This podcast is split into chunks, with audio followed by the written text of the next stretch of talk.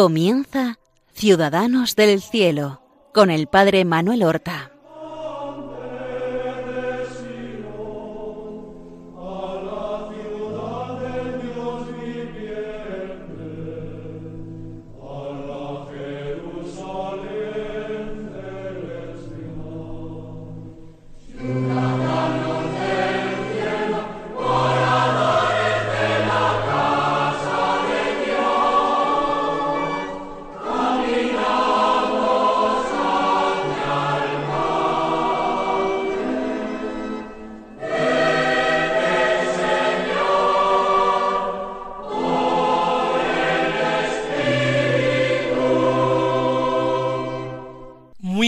Días. Comenzamos una nueva emisión de nuestro programa Ciudadanos del Cielo, en el que nosotros vamos a ponernos a la escucha del Espíritu Santo, que nos deja en la vida de nuestros hermanos los santos modelos de vida. Seguimos las huellas que han dejado estos hermanos nuestros, valientes y coherentes. Seguimos huellas porque queremos ir a Dios, porque queremos ir hacia Cristo, y sabemos que ellos tomaron el camino más corto, el camino de la santidad. Y hay una cosa en la que debemos insistir desde nuestro programa una y otra vez, y es la siguiente. Hay muchas formas o estilos de santidad, no es lo mismo un santo monje ermitaño que un apóstol de los tiempos modernos. Hay muchos estilos, pero en definitiva sólo existe una forma de ser cristianos. La forma de ser cristianos en el mundo es la santidad. No hay otra. Todo lo que no sea la santidad, la aspiración a vivir de la gracia de Dios, a respirar de la fe, a palpitar nuestro corazón con la esperanza, a alimentarnos cada día de amor, todo lo que no sea eso es una apariencia de cristianismo, pero no es verdaderamente seguimiento de Cristo. Nosotros estamos desde la semana pasada hablando de Santa Isabel de la Trinidad, una santa carmelita francesa que nació a finales del siglo XIX, 1880, pero que realizó su vocación carmelitana y nació para el cielo y murió ya en el siglo XX se hizo carmelita con veintiún años en 1901, empezando el nuevo siglo, y murió santamente en 1906. Hemos dicho cómo su primera confesión a los siete años fue un momento de gracia extraordinario. Ella se confesó con un sacerdote que había presidido el matrimonio de sus padres. Y durante la primera confesión, ella comunicó al sacerdote una idea suya de hacerse monja, todavía eh, sin saber nada de la vida religiosa, pero atraída por ese ideal de entrega a Dios en una vida perfecta, sólo siete años. Y el sacerdote no lo tomó a broma, ni lo achacó a fantasías de una niña pequeña, sino que la escuchó con seriedad y le dio buenos consejos para que empezara a vivir mucho más cristianamente con siete años, para que aprendiera a dominar su mal genio, su ira, su egoísmo, que le hacía buscar sus caprichos y enrabietarse. Él le empezó a mostrar el camino del Evangelio, manteniendo intacta su ilusión de que más adelante, cuando se hiciera mayor, Tal vez, pues efectivamente la vocación se haría más clara y podría seguirla. Fue el canónigo anglés el que escuchó su primera confesión. Y otro momento de particularísima gracia para ella fue su primera comunión, realizada cuando tenía ya diez años, casi once, en 1891, concretamente el día 19 de abril. La primera comunión se la administró el sacerdote que le había bautizado, que era un capellán militar, ya que ella nació en un campamento militar porque su padre estaba destinado en él. Pero, ¿cómo fue la vida de Isabel en estos primeros años? Muy jovencita, cuando era todavía una niña, su madre, que no quiso que se educara en la escuela pública por el carácter laico tan fuerte de ésta, buscó para ella una institutriz. También más tarde una profesora nativa le daba clase de inglés en su casa a ella y a su hermana Margarita. Y la matriculó, eso sí, en el Conservatorio de Dijon, donde destacó mucho y se convirtió en una extraordinaria pianista con muy corta edad. De esta manera, la vida social de Isabel se hizo muy intensa, muy viva, pero también muy agitada. Ella es invitada a muchísimas reuniones familiares, a muchos encuentros en casa de amigas de su madre, donde pues se hacen veladas y se toca el piano. Es una gran eh, distracción, afición de la época y de su sociedad. Isabel nunca desentonó. No fue una niña rara, extraña. Vistió siempre con elegancia, se arregló convenientemente, se comportaba en todo como una chica, primero como una niña, como una adolescente, como una joven de, de buena familia, según ese nivel social que tenían. Ella misma en sus cartas reconoce en dos ocasiones que, sobre todo en verano, en vacaciones, jugaba al tenis y también practicaba el croquet. No aprendió nunca a nadar. En una ocasión fue a Biarritz eh, para ver el mar, que no había visto nunca el mar, y reconoce y confiesa que estuvo sentada casi todo el día con su madre, de tertulia, junto a la playa, y que miraba a los bañistas con envidia, porque podían bañarse y estar allí. A ella no le estaba permitido. Los veraneos que tiene son muy largos y muy movidos. La madre organiza unas vacaciones de dos, tres meses de duración en que visita a sus amistades, a familiares, alojándose en las casas de estos familiares, según la costumbre de la época, incluso varias semanas, con sus dos hijas. Como las dos niñas tocan bien el piano, ellos son siempre bienvenidos porque amenizan las veladas del verano. Así, eh, Isabel, pues, va viendo pasar los años. Con catorce años, ella va a ver ya con claridad su vocación de monja, de vocación al Carmelo. Casi con catorce, todavía con trece, de una forma privada, ella hace un voto de virginidad, porque cree que es una llamada del Señor. Es un voto privado, no la establece, por supuesto, un estado religioso, pero ella ya quiere consagrarse para lo que cree que el Señor la llama. Pero cuando con catorce comenta esto a su madre, su madre se disgusta muchísimo y por supuesto le dice que de ninguna manera la va a dejar entrar en el Carmelo.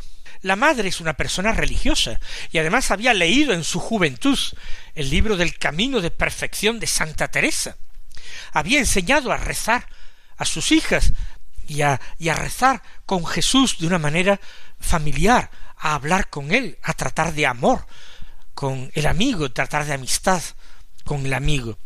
Pero viuda, ella no quería perder a su hija mayor. Además, la pequeña todavía era muy niña, con doce años, y ella no se sentía con fuerzas para pensar en un futuro quedarse solo con su hija pequeña. Por tanto, quiere quitarle a toda costa estas ideas a su hija de la cabeza, e Isabel aguanta con paciencia, participa en la vida y en todo lo que hemos dicho en todas estas eh, reuniones sociales, vacaciones, viajes, sin protestar. Eso sí, alentando siempre su vocación, ansiando el momento en que Dios le permitiría ponerla en práctica sin dar disgusto a su madre. Su madre tampoco la critiquemos en exceso, la educa bien, con mucha rectitud. Un ejemplo que ponemos, después de muchas interpretaciones musicales al piano, después de algunos conciertos que ella da, después de que gana el primer premio del conservatorio en solfeo y el primer premio en piano el mismo año. Pues siempre acudía a su madre después de un recital, de un concierto, para preguntarle mamá, ¿cómo, cómo he estado? ¿Cómo he quedado? Y la madre invariablemente le respondía regular. Y ella decía pues la próxima vez intentaré hacerlo mejor. La madre no quería que se le subiera a la cabeza. La madre no quería que pecara de vanidad. La madre quería que ella se mantuviera en la humildad. Por eso digo que la educación que recibió, no solamente en ideales, sino en virtudes concretas, fue una educación que, que duda cabe, influyó mucho en que ella pudiera conocer, discernir y luego seguir su vocación carmelitana. ¿Cuántos niños de nuestros tiempos se educan en medio de elogios, de halagos, de aplausos, repitiéndosele continuamente lo bien que lo hacen, lo bien que está todo, lo mucho que valen, y en definitiva no se termina sino de eh, crear a personas perpetuamente frustradas y descontentas y personas egoístas que inmediatamente se deprimen y no son capaces de aguantar la rudeza de la vida cuando no están continuamente estimulándolos con eh, el reconocimiento y con el aplauso. Tenemos que buscar también una educación que sea verdaderamente cristiana y no pagana. No tenemos que convertir a la infancia y en la adolescencia en un mito, en un mito central de la vida, en la que todo lo que se hace, se dice, es objeto de aplauso, Muchas cosas que los niños adolescentes hacen deben hacerlas porque es su deber y se tienen que educar en el cumplimiento de ese deber. Y el deber se realiza día a día, en silencio, con esfuerzo. Claro que hay que sonreír, claro que hay que recompensar en ocasiones, claro que hay que animar muchas veces, pero no exacerbar la autoestima hasta eh, grados ya verdaderamente morbosos por lo exagerados.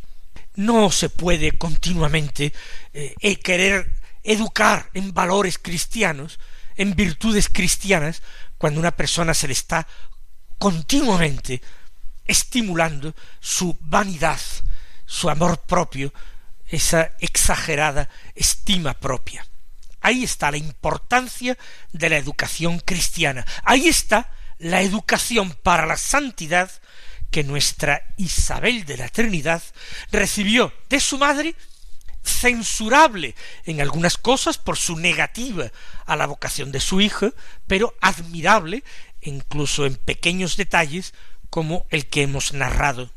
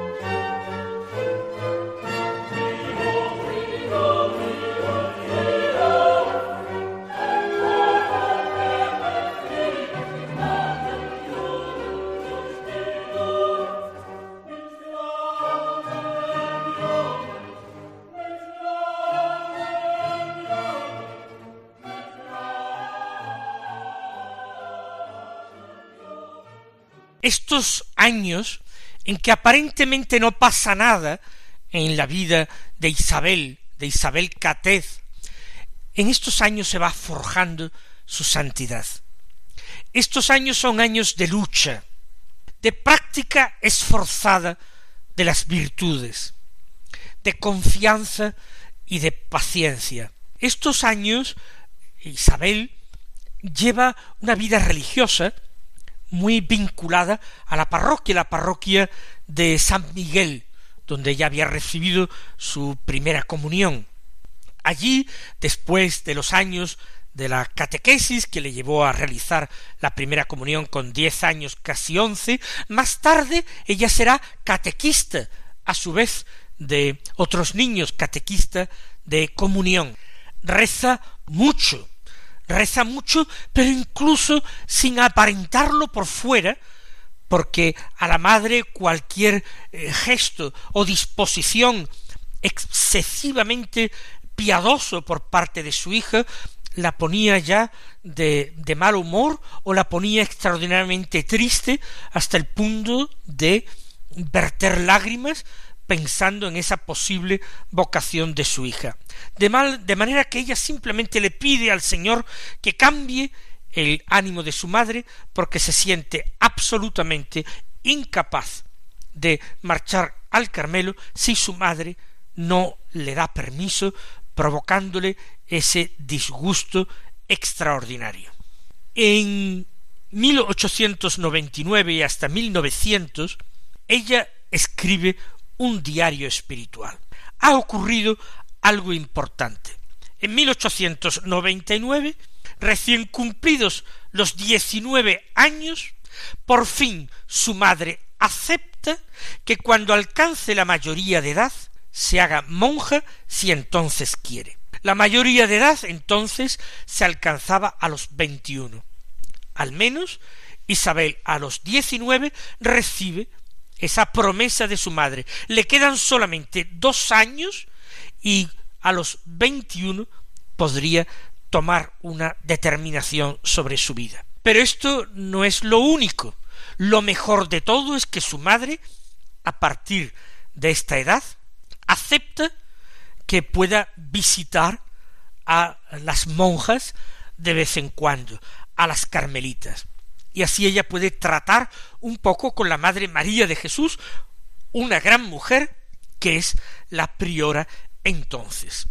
Eso sí, notamos que a partir de ese verano de los diecinueve años, la madre organiza vacaciones todavía más largas, diversiones todavía más divertidas. Por eso en ese diario espiritual que escribe eh, de 1899 a 1900 durante unos meses, un día escribe ella, aún me queda más de un año de vida en el mundo. Ojalá lo pase haciendo mucho bien. Construye en mí una carmelita, pues por dentro puedo serlo y quiero serlo. A pesar de esto, la madre tiene crisis de tristeza por este tema, ella Isabel procura ser muy solícita con su madre y alegrarla continuamente. La priora de las carmelitas la orienta en su vida y la presenta a un padre dominico, el padre Valé, que será quien le ayude a entender teológicamente el misterio de la inhabitación de la Trinidad en el alma, una verdad que tan importante será para ella reseñemos todavía un par de cosas.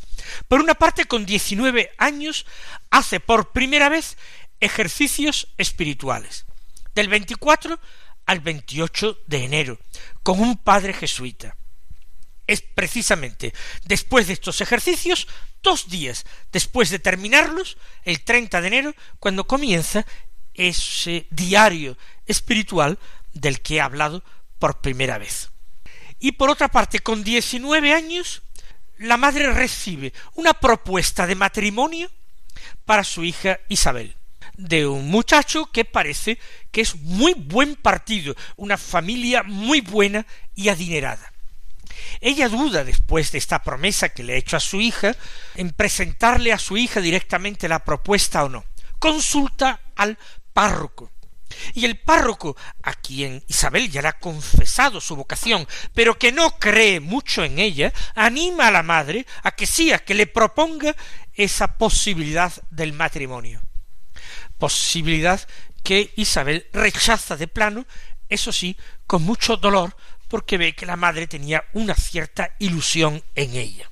Y por último también a los diecinueve años y después de los ejercicios espirituales, los padres redentoristas van a su parroquia, a la parroquia de San Miguel, para dar una misión popular. Esa misión popular fue muy importante en la vida de Isabel. Se distribuyeron por todo Dijon los padres redentoristas. A la parroquia de San Miguel fueron tres sacerdotes. Había por la mañana dos charlas para el pueblo, a las seis de la mañana y a las nueve de la mañana, un horario muy temprano, pero la vida era entonces distinta. Y por la tarde tenían otra charla a las ocho de la tarde. Pues bien, Isabel, en ese diario espiritual que había empezado a llevar después de los ejercicios, va tomando nota de todo, resúmenes de todos los actos en los que participa, y está encantada y fervorosa. Y con uno de los tres misioneros que va a su parroquia, el padre León, ella sintoniza muy bien, se confiesa con él tres veces durante las misiones y hay algunos temas que salen en la misión muy propios de la espiritualidad de la época, como el tema de la expiación por los pecados, propios y ajenos, expiación por los pecadores, que eh, le influyen mucho y que sale mucho en estas notas que va tomando. El próximo día hablaremos de su último año antes de entrar en el Carmelo y de la vida en el monasterio, su santa vida allí. Hasta entonces, que el Señor nos colme a todos de sus bendiciones.